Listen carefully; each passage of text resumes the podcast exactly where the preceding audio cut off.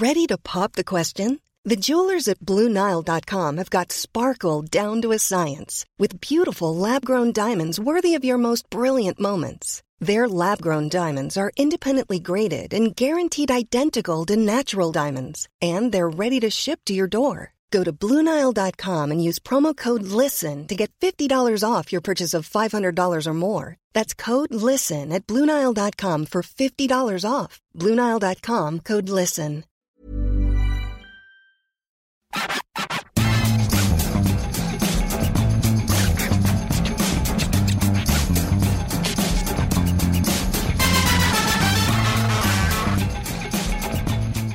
Salut à tous et bienvenue dans le FC Stream Team. Je suis Martin Mosnier, journaliste à Aérosport.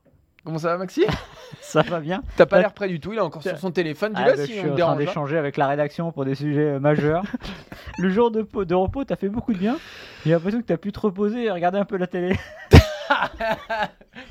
Tu sais que Maxime, tous les soirs dans mes rêves, je te vois et je te sens. Every night in my dreams, I feel you. ah ouais, hier j'ai regardé Titanic. Je pense qu'il a cassé le micro et vos oreilles à la fois. J'ai regardé Titanic. Et mais moi je suis désolé, on peut se moquer de ce film Ah, mais je me moque pas. si tu te moques. Non, mais je me moque pas. Il a eu combien 11 Oscars? Non, mais c'est un des plus grands films de Alors. l'histoire du cinéma. C'est grandiose, Alors. c'est fantastique. C'est fantastique. Alors, je sais qu'il a mauvaise presse parce que Non. ça fait bien de dire j'aime pas Titanic, Non, non, non, Histoire non, à l'eau de rose, non, non. Céline Dion et compagnie. Ça fonctionne, Alors. c'est génial. Qu'est-ce qu'il y a? Tu vas faire l'émission avec ton téléphone, chose- Maxime? Non, non, je vais vérifier. Je crois que c'est 10 ou 9 ou. euh, non, 10 ou 11 Oscars. Non. 11 Oscars. euh, c'est un. C'est un bon film. non, non. C'est pas, un bon gros- film. c'est pas un immense pas film. un bon film. Que C'est Titanic. pas les je bronzés font du ski, c'est un bon je film. pense que Titanic est à peu près 11 Oscars de trop. et quand je pense que. un Alors évidemment, on compare pas les années, évidemment, c'est toujours une question de concurrence Voilà, en c'est débile ce que tu vas Quand dire. je là. pense que euh, bah, le, le Parrain 2 euh, a 6 Oscars, je crois. Oui, mais c'est un film générationnel aussi, Titanic. Mais je crois que le Parrain 2, c'est pas générationnel. Bah, Ça fait 50 ans quasiment, ok, mais- 74. Oui, mais aussi à un moment, tu récompenses un élan, un truc, quoi. Tu vois, Titanic, ça. Non, mais Titanic, c'est fantastique. Chaque fois que ça passe. Et alors, je vais te dire un truc. Ceux mais qui chialent pas devant Titanic, c'est les mêmes qui râlent quand les Brésiliens dansent, tu vois. C'est un non. peu Ah, non, la non. même genre de Euh, personne, moi, tu je, vois. je t'arrête tout de suite parce que moi, je suis un cœur d'artichaut Ah oui, et je peux pleurer devant la fin de Kramer contre Kramer. E.T. oh non, moins. Mais, Mais- c'est triste. Donc, Maxime, tu vas faire ton, l'émission sur ton téléphone. Parce que là, il est sur son téléphone, Mais il je- est là. Je voulais vérifier parce que je crois que c'est Seb à la réalis- réalisation me dit 11 Oscars, il me semblait que c'était 10. Et que le record justement c'est Mais, euh, et- toi, bon, tu me parles. Alors voilà, ça c'est le problème. C'est Oui, que Maxime, ce c'est pareil. Mais il ça dit parle, quelque Il chose. parle statistique. C'est comme, voilà, Rabiot, il a récupéré 26 ballons, il a fait 30. Oui. Non, moi je m'en fous, je te parle d'émotion. Moi je te parle de frisson. Je parle de ton, Bah. de ton poil qui se dresse sur tes bras. Oui, bah, Quand tu regardes Titanic, je te parle le nombre Alors, d'Oscars, j'en ai rien à faire. le poil qui se dresse sur les bras, oui, mais pas pour Titanic. Bah si, mais si, la dernière heure, elle est incroyable. Et quand il rame au Ah milieu des cadavres, là, mais c'est. Franchement, c'est. Que ce soit un, un film à grand spectacle, c'est un, un blockbuster émotionnel, voilà. C'est bien 11, euh, confirme. Seb. bon, on s'en fout. Voilà. Euh, Mais c'est 10, pas un 11, immense 9 film. Je peux te citer 25 films qui sont au-dessus de Titanic, là, comme ça, euh, Pour sans, toi. sans chercher. Pour toi. Pour toi, Maxime. Non, c'est un grand film. Et puis Céline, elle. euh, Céline, elle rehausse le truc. Enfin, c'est... Et d'ailleurs, petit coup de gueule à TF1 hier qui a quand même euh, coupé complètement le générique de fin. Ça, c'est un scandale. alors. Et donc, on n'a pas eu euh, I Feel You. Il était... bon, en même temps, il était 2h du matin, il n'y a plus personne devant. 2h du matin. ouais. Bon, Bon, on va euh, quand même parler des Bleus. Euh, Ouais. J'espère que ça se terminera pas comme comme Titanic. le Titanic samedi soir. L'équipe de. France affronte l'Angleterre. C'est évidemment le match que vous attendez beaucoup plus que la diffusion de Titanic. Euh, D'ailleurs, c'était hier soir. D'ailleurs, c'était assez violent parce que c'est le premier soir de Coupe du Monde sans match et là, tu, passes de, de la Coupe du Monde à Titanic. C'est assez violent. Bon, on va quand même parler de l'équipe de France et on va parler de ce match en premier sujet qui est une vraie bascule pour les Bleus. Alors vous allez dire, on dit à chaque fois que c'est une bascule, bah oui, en Coupe du Monde, c'est toujours une bascule, mais il y en a une qui est particulière, c'est pour Didier Deschamps parce que techniquement, après ce match-là, si on suit les propos de Noël Le il a complètement son destin entre les mains. À partir d'une victoire en quart de finale, il serait assuré, non pas de rester, mais de choisir son propre destin. Donc c'est vraiment une bascule, on en parlera euh, dans le premier sujet. Ensuite, on abordera la question Kylian Mbappé. Kylian Mbappé, Kylian Mbappé euh, qui est au centre de toutes les attentions du côté de l'Angleterre. Euh, et Excusez-nous, c'est- la compétition qui est un peu longue. C'est la compétition qui est un peu longue. Et, et Kyle Walker, donc, qui a parlé de Kylian Mbappé en conférence de presse mercredi, on mettra en,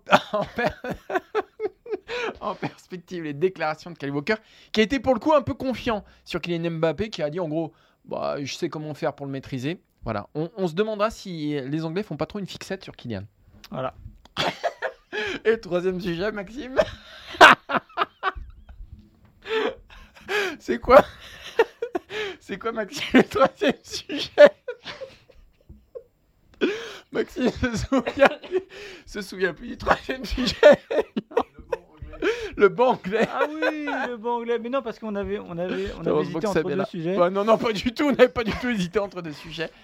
Bah, Est-ce que le- les bancs vont faire la différence dans ce match-là avec un banc anglais qui paraît surdimensionné et un banc français qui, pour le coup, on l'a vu notamment contre la Tunisie, a beaucoup de mal. Donc on va se poser la question est-ce que la différence se jouera sur le banc autant que sur le terrain? Donc on démarre par le premier sujet, Martin, Ouais. et on va parler de. Il, est, il en est ému. On va parler de, euh, évidemment, Noël et Didier Deschamps. Didier Deschamps euh, face à l'Angleterre, c'est un match pour une demi-finale de Coupe du Monde. Et c'est un match aussi pour son destin, puisque techniquement, Didier Deschamps, qui n'a toujours pas prolongé, qui ne prolongera pas évidemment avant la fin de la compétition, contrat se termine le 31 décembre, aurait le choix de son destin euh, en cas de victoire face aux Anglais. Alors pour toi, Martin, est-ce que c'est une vraie bascule ou est-ce que tu as l'impression, parce que euh, Noël Le Gret a parlé dans le Figaro, il a dit mon souhait, c'est que Didier reste. Est-ce que tu as l'impression finalement le- que les dés n'ont pas son pipé, mais que c'est déjà joué l'avenir de Deschamps Bah, J'allais démarrer par ça, par l'interview de Le Gret. A priori, si on s'en tient à ce que dit euh, Le Gret, donc je vais le citer, je vais être honnête, mon souhait c'est que Didier reste. Que voulez-vous, qui voulez-vous trouver de mieux? C'est le président qui parle, pas l'ami. Donc a priori, qu'il perde, qu'il gagne, peu importe, euh, la Fédé veut que Didier Deschamps reste. Après, il y a plusieurs inconnus. Euh, quelle est la marge de manœuvre d'un Noël Le Gret qu'on s'est affaibli euh, à la tête de la Fédération française? Est-ce qu'il a vraiment toutes les cartes en main? Est-ce que c'est lui qui va décider et seulement lui? Ça, c'est une première chose. La deuxième chose qu'on ne maîtrise pas et que Noël Le Gret euh, évoque aussi dans cette interview-là, que veut faire Didier Deschamps? Mm. Ça non plus, on ne le sait pas. Ça peut dépendre aussi du scénario du match. Euh, si tu perds 4-0 contre les Anglais et que tu n'existes pas, c'est beaucoup plus dur euh, bah, de justifier une poursuite de l'aventure euh, que si tu perds au, au tir au but après avoir fait un match héroïque. Il y a autre chose quand même, et moi j'aimerais revenir là-dessus, c'est que Didier Deschamps reste sur un échec, l'euro, et que jusqu'ici, la France a battu, je le dis et je le répète, l'Australie, le Danemark, a perdu contre la Tunisie et a gagné contre la Pologne. Est-ce que ça suffit pour maintenir l'entraîneur, le sélectionneur des champions du monde en place Est-ce que ça suffit à faire un parcours réussi? Je ne suis pas certain là non plus. Après, il y a aussi les absents, etc. Tout ça qu'il faut prendre en compte. Moi, je pense qu'en l'état, si la France se fait battre par l'Angleterre, je ne vois pas comment Didier Deschamps peut rester en poste. Ce qui ne veut pas dire que si elle s'impose, il restera automatiquement parce que là aussi j'aurai des réserves. Euh, quand Noël Le Gret dit euh, c'est le président qui parle, pas l'ami, bah c'est faux parce que si c'était le président qui parlait et vraiment qui voulait mettre la pression sur Didier Deschamps, il dirait bah en gros, euh, il dirait pas évidemment directement tout se joue là, mais il ne dirait pas exactement ça. Dire euh, mon souhait c'est qu'il reste, c'est une manière aussi d'être positif et de donner confiance à un groupe. Voilà, parce que toute forme de dissension qui arriverait après un quart de finale serait dramatique. Un pour l'équipe de France, deux pour Deschamps, trois pour Noël Le Gret, parce qu'il ne faut pas oublier que la situation de Noël Le Gret n'est pas la plus stable euh, de tout le fo- sport mondial non, euh, ça c'est sûr. dans les têtes de fédération. Donc voilà, il a raison de dire ça. Euh, déjà, est-ce que Didier Deschamps va rester moi? Alors encore une fois, c'est plus une, convi- une, une opinion, une impression. J'ai l'impression que même s'il aime le poste, qu'il aura de toute manière fait le tour, quoi qu'il advienne, c'est-à-dire qu'il gagne 11 la. Coupe du Monde, qu'il perde en demi, qu'il perde en finale. Je ne sais pas s'il y a encore beaucoup à aller chercher. Je pense pas que ce soit une question d'énergie, parce qu'encore une fois, il est en train de prouver lors de cet euro qu'il sait toujours manier un groupe, qu'il est toujours un formidable euh, entraîneur de tournoi et qu'il sait vraiment gérer tous les problèmes, parce qu'il faut, pas faut rappeler évidemment tout ce qui lui est tombé dessus euh, depuis le début de la compète. Maintenant, il est certain qu'une défaite en quart de finale, il serait difficile de, de voir ça autrement qu'un échec. Alors, tu as raison, des fois, il y, a les- il y a le contenu, il y a évidemment des défaites crève-cœur, euh, une main qui vous élimine. Alors, une main, évidemment, c'est plus trop possible avec le VAR, mais on sait jamais. Voilà, une erreur d'arbitrage. Ouais, mais tu es champion du monde là. Mais hein. voilà, tu es champion du monde. Et je pense que de toute manière, euh, c'est toujours les temps, on va dire les temps médiatiques. Samedi soir, on serait les premiers à dire c'est injuste. Mais après, le, le, lendemain, on commencerait à se poser la question du pourquoi on en est arrivé là. Et finalement, ça retomberait sur des champs. C'est un jeu médiatique aussi, tout simplement. Euh, c'est la règle du jeu. Vous êtes sélectionneur, vous êtes le premier euh, en première ligne. C'est sur vous que ça retombe quand il y a un souci. Et comme tu l'as dit, bah, ça ferait finalement deux échecs. Euh, Didier Deschamps, à son arrivée, il a pris une équipe qui avait fait quart de finale de l'Euro avec Laurent Blanc. Il a fait quart de finale de Coupe du Monde, finale de l'Euro, finale, victoire en Coupe du Monde et évidemment euh, un échec en huitième de finale à l'Euro. Euh, là, on serait quand même sur un deuxième échec, même si c'est un peu plus haut qu'un huitième de finale. Deux échecs de suite. Moi déjà, je suis perturbé. J'étais étonné qu'il reste. Je, ne suis pas mécontent qu'il soit resté, mais simplement historiquement, j'étais étonné qu'il reste. Euh, comme je suis étonné que Hansi Flick reste à la tête de l'Allemagne. Quand on échoue, on doit partir. C'est un premier tour. C'est pas exactement comparable, mais n'empêche que si un recul, faut laisser sa place. C'est la règle du genre. Donc moi je pense qu'en effet c'est une, énorme bascule et comme tu l'as dit aussi, c'est pas parce qu'il passe en demi qu'il restera parce que je ne suis pas certain aussi qu'il ait vraiment envie. Moi je, en fait on connaît pas vraiment. On sait pas vraiment ce qu'il veut. Non. On sait pas vraiment ce qu'il y a dans sa tête, a dit Deschamps. Euh, de toute façon il maîtrise la chose mm. médiatique mieux que personne. Moi non plus, je suis pas sûr de ce qu'il veut. Et je me dis, alors partir sur un deuxième sacre, ça, je pense que ça doit être très tentant. Je pense qu'il y réfléchit.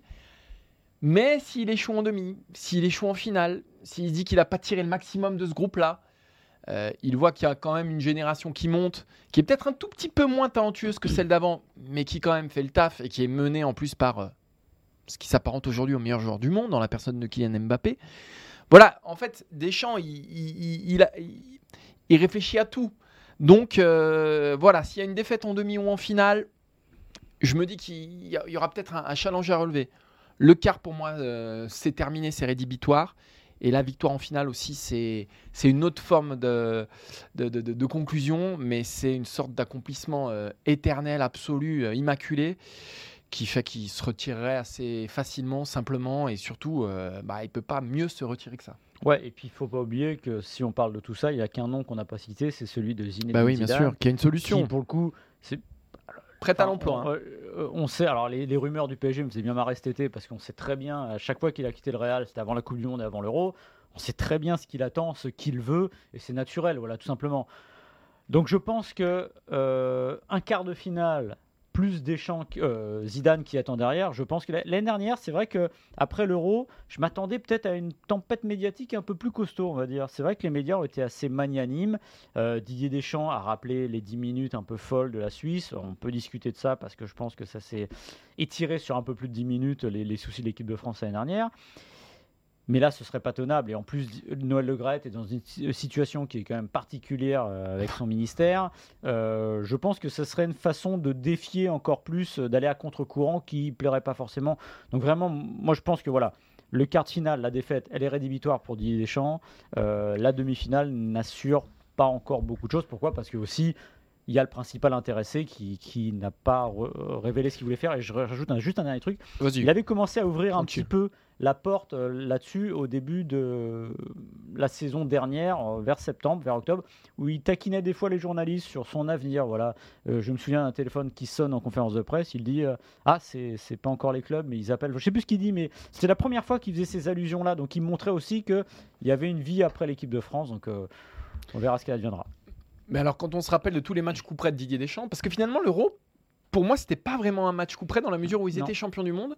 Il, il avait une sorte d'auréole voilà, au-dessus de lui. Et quoi qu'il advienne à l'Euro, et d'ailleurs l'avenir l'a montré, euh, ça touchait pas trop à son avenir. Mais en revanche, que ce soit euh, France-Ukraine, quand ça, a failli, ça aurait pu se terminer euh, dès France-Ukraine, hein, dès 2013.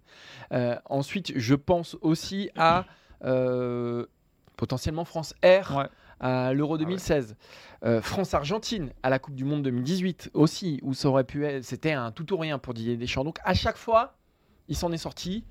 Faisons-lui confiance, puis la France s'en sortira encore une fois, Maxime. Voilà, donc rendez-vous euh, mercredi 14 décembre pour la demi-finale. Voilà, exactement. Avec l'équipe de France, on l'espère, et le Maroc, mais ça, ça c'est une autre histoire. Euh, on va parler de, évidemment, de Kylian Mbappé. Alors, pour faire simple, euh, évidemment, c'est un sujet en France, on en parle beaucoup, mais alors en Angleterre, c'est devenu une obsession absolue. Il faut savoir que les journalistes anglais, les journalistes français ont leurs défauts, ont leurs qualités, mais les journalistes anglais, quand ils tiennent un sujet ou quelque chose, ils vont jusqu'au bout. Je vous conseille de suivre les conférences de presse avec les Anglais où je pense qu'il y a 850 questions sur Kylian Mbappé et évidemment comment euh, le bloquer. Et l'Angleterre est très sympa parce que le service de presse a envoyé hier Kai Walker Ouais. pour répondre aux questions. Et là, c'est un festival, Martin. Bon, c'était un festival, il a une énorme confiance en lui. Je vais vous lire ses déclarations, enfin j'en ai retenu qu'une parce que je ne vais pas non plus vous noyer. Euh, bien sûr que le fait d'avoir joué contre lui déjà quelques fois va m'aider. La dernière fois en Ligue des Champions, je lui ai mené la vie dure. Je comprends ce que je dois faire pour l'arrêter. C'est plus facile à dire qu'à faire, mais je ne me sous-estime. Bravo. Alors, Martin, tu es en train de préparer un sujet Euh, brûlant. brûlant sur Eurosport.fr où tu as regardé. L'intégralité. ouais, on n'a pas regardé tous les matchs entre le, euh, Walker et euh, Mbappé, mais on a un outil qui nous permet de revoir les actions. Bah, je, je me suis quand même tapé toutes les actions, toutes les touches de balle, tous les duels de Walker chaque fois qu'il a affronté Kylian Mbappé. Donc ça fait quand même 5 matchs. Euh, Enfin, il y en a un que Kylian Mbappé n'a pas joué parce qu'il était blessé au mollet. Donc ça fait 4 matchs. Et ma conclusion, elle est assez claire c'est que ces deux-là euh, se sont euh, affrontés, mais ils se sont côtoyés. Ils ne se sont pas vraiment affrontés. C'est-à-dire que Kyle Walker était toujours sur son côté droit et Kylian Mbappé était toujours dans l'axe. Alors de temps en temps, ça a frotté et c'est vrai, pour donner euh, raison à Walker, que chaque fois que Kylian Mbappé s'est retrouvé en duel face à lui, c'est plutôt l'anglais qui est sorti victorieux. Mais enfin là, sur donc on va dire trois matchs et demi, parce que Walker ne joue que que- qu'une mi-temps lors de France-Angleterre, sur trois matchs et demi, il y a, allez, trois, quatre duels significatifs. Donc pour en tirer des conclusions, c'est absolument pas suffisant. Donc il fanfaronne beaucoup, Kyle Walker, c'est très bien. Je pense que ça aussi, ça fait partie d'une euh, petite campagne de déstabilisation, peut-être qui vise. Alors, je ne sais pas si c'est l'équipe de France, Didier Deschamps, euh, Kylian Mbappé, mais évidemment que ça vise aussi à dérégler la machine, euh, la machine française, qui pour le coup, sur ce côté-là, fonctionne à merveille. De toute façon, l'équipe d'Angleterre, elle part d'un constat, mais qu'on a tous fait, Mm. et nous les premiers ici dans cette émission. L'équipe de France ne s'en sortira pas sans Kylian Mbappé. Et que si l'Angleterre arrive à maîtriser Mbappé, il y a 60-70% du travail qui est fait. J'exagère un petit peu parce qu'il y a du Giroud, il y a du Dembélé, il y a du Rabiot et, et- et il y a du Griezmann. Mais force est de constater que depuis le début du tournoi, celui qui fait euh, basculer les matchs, c'est Kylian Mbappé. Donc Walker, il a beaucoup de confiance en lui, euh, mais sur ce que j'ai vu, il n'a pas trop de raison non plus euh, de fanfaronner ainsi. Ouais, et puis moi je serais Didier Deschamps, je ne suis pas Didier Deschamps, je dirais à Mbappé et Dembélé de changer de côté un peu pendant le match. Parce que en changeant un peu de côté, bah, il se retrouvait dans la zone de Maguire, euh, Mbappé, et ça pourrait être sympa. Voilà. Et de Luc Shaw aussi, De qui, Shaw, voilà. qui est moins, moins le, costaud. le football est un rapport de force et je pense que alors je serais étonné que Gareth Southgate euh, fasse une fixette évidemment sur Mbappé évidemment c'est comme le lait sur le feu mais Presnel Kimpembe euh, Presnel Kimpembe Kingsley Coman pardon qu'il n'est pas là Presnel Kimpembe qui a parlé euh, de, de Robert Lewandowski euh, il y a quelques temps juste avant le match où il a expliqué euh, bah, la meilleure façon de ne pas être en danger face à Lewandowski, c'est de couper les lignes de passe et d'éviter que le ballon arrive à lui. Ce qui a plutôt pas mal Ce marché. qui a plutôt pas mal. Enfin, la, Pologne s'en est bien dé- débrouillée toute seule. hein. Ouais, voilà, ouais, ouais, il coupait de même. Il y a une question qui va se poser autour de l'équipe d'Angleterre, c'est savoir si elle va jouer à 4 derrière ou à 3. À 3, c'est souvent contre des grosses sélections que Gareth Southgate change. Et à 4, euh, c'est un schéma, euh, on va dire, normal qu'ils avaient contre le Sénégal notamment. Moi, je serais Gareth Southgate. Euh, Évidemment, je ferai très attention à, Mbappé. Mais quand je vois cette équipe de France dont on a suffisamment rappelé ici, euh, euh, Guy Stéphane l'a- souligné aussi, que c'est une équipe qui a des déséquilibres assumés et qui essaye de les réduire. Et tout se joue où avec l'équipe de France? Au milieu de terrain, avec Griezmann, euh, Rabiot et Chouameni Et ben moi, je donnerais beaucoup plus de fil à retordre aux Bleus au milieu de terrain, en alignant notamment Jordan Anderson, en étant à 3, parce que si la bataille du milieu de terrain est gagnée, ça donne moins de ballons pour Mbappé. Il lui en faut pas 50, c'est sûr, mais en tout cas, moi, je viserais là-dessus. Je ferai pas, je suis pas certain du système. Alors, ils vont peut-être le faire du système à 3, je sais pas si j'irai là-dessus, parce que ça ferait tripier Walker dans la zone de, de Mbappé, ce qui est plutôt pas mal. Mais je pense que si Ouais, mais tu te dépoiles aussi. Tu te tu te dépoiles, au milieu. au milieu, voilà. Mais si tu te retrouves avec Walker et un milieu Anderson, Bellingham, alors Rice, faudra voir parce qu'il est incertain. Bah, je pense que c'est pas mal et je suis pas, je ferai pas un all-in sur euh, la personne de Mbappé parce que il l'a dit aussi Walker, il a dit les gars, c'est pas un match de tennis, hein. c'est un sport collectif Et évidemment, ça va pas se résumer seulement à Mbappé, moi. Après, on- plus que Mbappé, enfin plus que Mbappé, pas plus que Mbappé, mais pour moi, ce qui est au moins aussi important pour l'équipe de France, c'est évidemment de maintenir cette menace Mbappé et qu'elle soit aussi efficiente que euh, depuis le début de la Coupe du Monde, Mm. parce que ça marque des buts et mine de rien, ça sert quand tu vas aller loin dans une Coupe du Monde. Mais le danger, ça sera aussi derrière. enfin, pour moi, euh, il faut pas sortir de Saint-Cyr. Il n'y a pas besoin de faire Mm. 8 ans d'école de journalisme ou, ou de tactique euh, chez les pros pour se rendre compte que la faiblesse de cette équipe de France, elle se situe euh, Mm. sur les côtés euh, de, de sa défense. Donc oui, tu as Mbappé, mais tu as aussi, euh, pour moi, il faut exploiter euh, bah, le dos de Lucas Hernandez, de euh, euh, pas Théo. Lucas, de Théo Hernandez, ou euh, Koundé qui a quand même des grosses grosses carences euh, sur son aile. Pour moi, c'est là qu'il faut insister du côté de l'Angleterre. Et si tu te concentres sur Kylian Mbappé, si tu brides Kyle Walker, Mm. pour avoir vu toutes ses actions face au Paris Saint-Germain, il est notamment euh, sur une passe décisive, je crois que c'est sur le premier match de poule. Et Kyle Walker, c'est un formidable contre-attaquant. Mm. Si tu te prives de ça, t'as pas compris ce qu'était cette équipe de France. Tu n'as pas saisi les faiblesses de cette équipe de France. Et alors si effectivement tu joues le rapport de force et tu dis attention, attention Kylian Mbappé, mais que tu ne profites pas des faiblesses de l'équipe de France, à mon Ouais. avis, tu fais 50% du taf. Et là, c'est vraiment la définition du rapport de force. C'est-à-dire que c'est Oui. qui va imposer Où tu à mets le curseur, ouais. où tu mets le curseur sur ce que tu vas faire. Est-ce que tu vas penser à bien défendre ou est-ce que tu vas forcer les Bleus à défendre Et en effet, euh, si tu l'Angleterre, le but c'est d'avoir Mbappé le plus loin de ton but possible. Voilà, le danger, alors évidemment, ça peut aller très vite, il peut aller très très vite en compte, mais autant le garder loin. Et évidemment, vu qu'il ne fera pas les efforts défensifs qu'on ne lui demande pas de toute manière, bah, il faut agresser l'équipe de France sur les côtés, Mm. c'est certain. C'est comme ça que ça passera pour moi pour l'équipe d'Angleterre.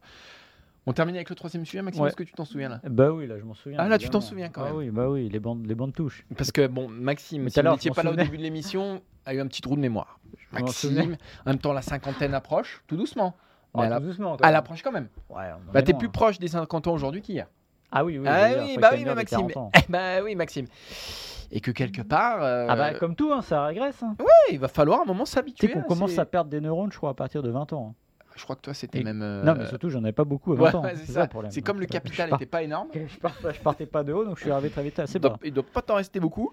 Troisième sujet, donc, on va s'intéresser au banc de touche. Ça peut être là aussi un des tournants Ouais. de ce quart de finale. Pourquoi? Parce que l'équipe de France, j'allais dire historiquement sous Didier Deschamps, et j'allais dire presque encore plus pendant cette Coupe du Monde, on l'a vu face à la Tunisie, souffre bah, d'un manque de compétitivité de son banc de touche quand, en face, tu as euh, des armes tranchantes, des armes décisives sur celui de l'Angleterre. Ouais. Et que si, à la 70e minute, ce quart n'a toujours pas trouvé euh, sa direction, et ben peut-être que euh, l'équipe d'Angleterre, Maxime, aura la main. Ouais, euh, en gros, une Coupe du Monde, on dit que ça se gagne à, à 23, 24, 25, 26, mais en fait, non, ça se gagne à 11, voire à 14, 15. Euh, si on regarde le banc de l'équipe de France depuis le début de la compétition, déjà, c'est une équipe. Il faut se rappeler que déjà, c'est une équipe titulaire à qui il manque pas mal de joueurs. On va en citer trois euh, Pogba, Kanté, Benzema. Donc évidemment, quand vous allez piocher un peu plus loin, bah, vous réduisez un peu la, force du réservoir. Et si on regarde un peu les matchs d'équipe de France, en, substance, c'est Thuram qui rentre, Kingsley Coman qui rentre et euh, Youssouf Fofana qui rentre. Voilà. Et Dissassi en joker, mais c'était peut-être un peu plus de manière ponctuelle pour éviter le deuxième carton euh, à Jules Koundé. Et ça ne sert pas à grand-chose, globalement.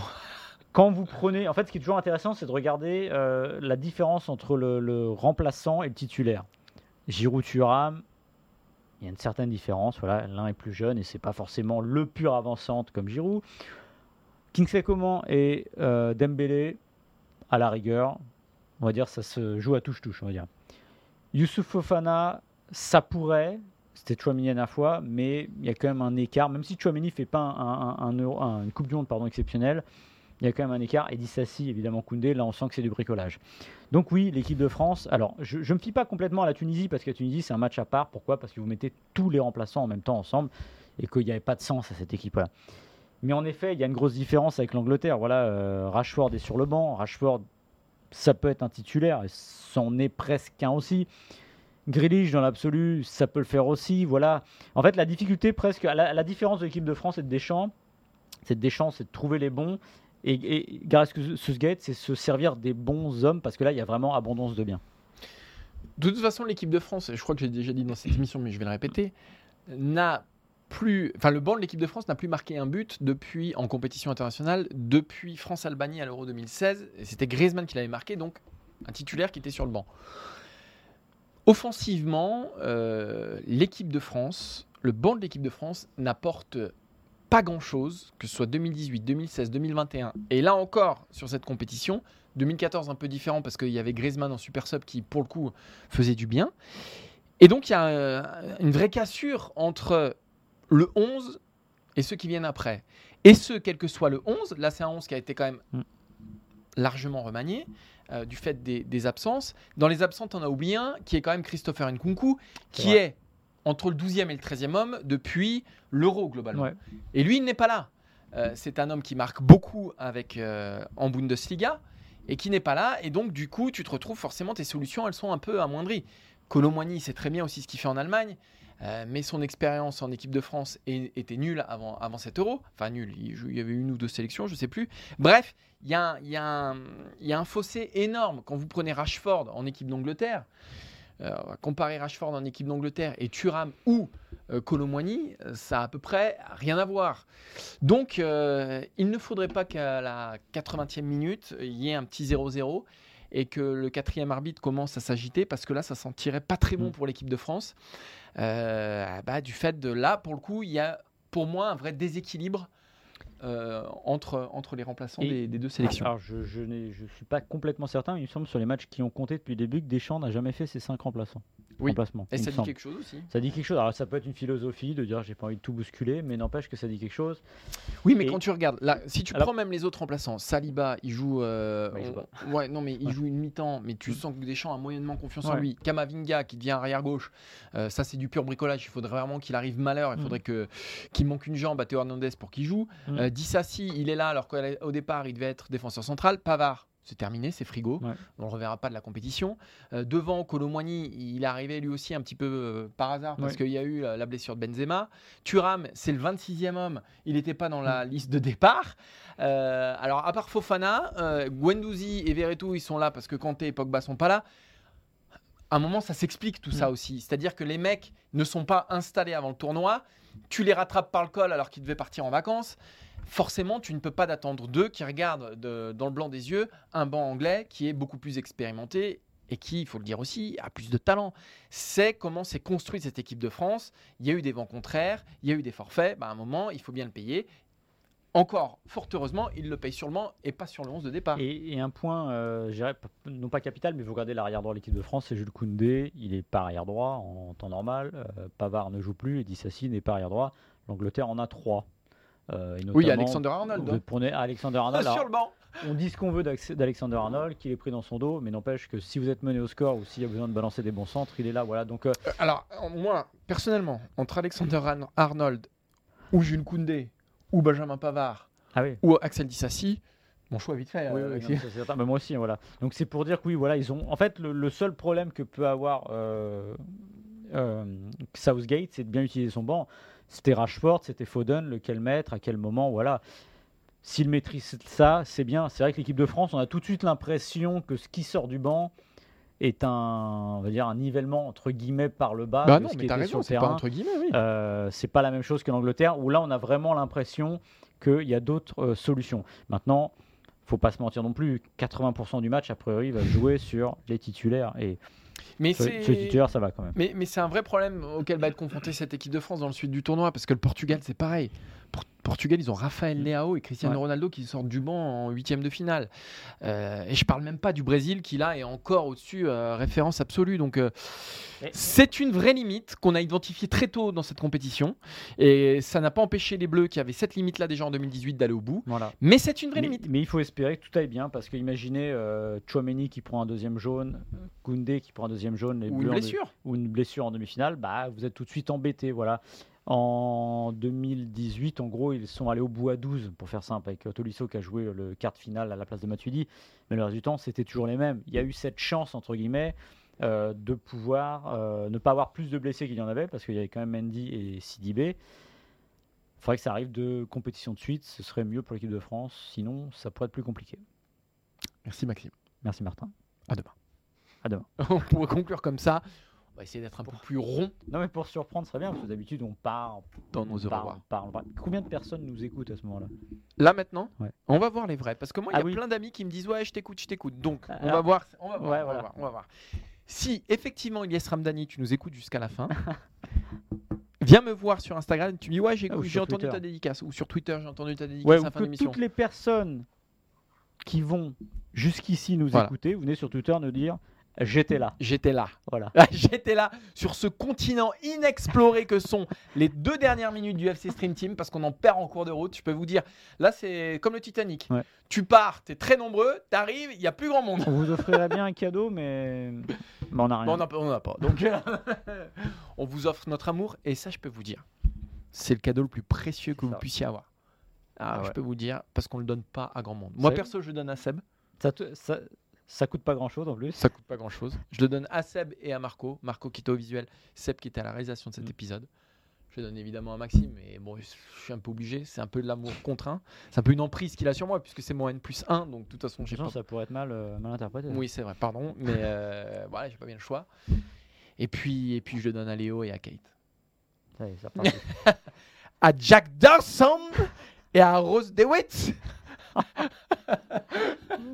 bon, Et, puis voilà, on se donne rendez-vous demain? On donne rendez-vous demain. Et si Pour- vous avez quelque chose à dire sur Titanic, vous venez nous voir aussi, évidemment. Évidemment, évidemment. Mais là, je pense que vraiment, il n'y a plus personne. Là, là je pense Ouais. que Allez. on peut continuer pendant une demi-heure. Il y a plus, on n'est plus que nous deux là, Maxime. On Alors pour ceux qui sont. Non, trois, pardon, Seb. pour ceux qui sont encore là maintenant, vous ne dites pas j'étais là, Oui, J'étais vraiment là. j'étais vraiment là. voilà. Allez, salut. Ciao, ciao.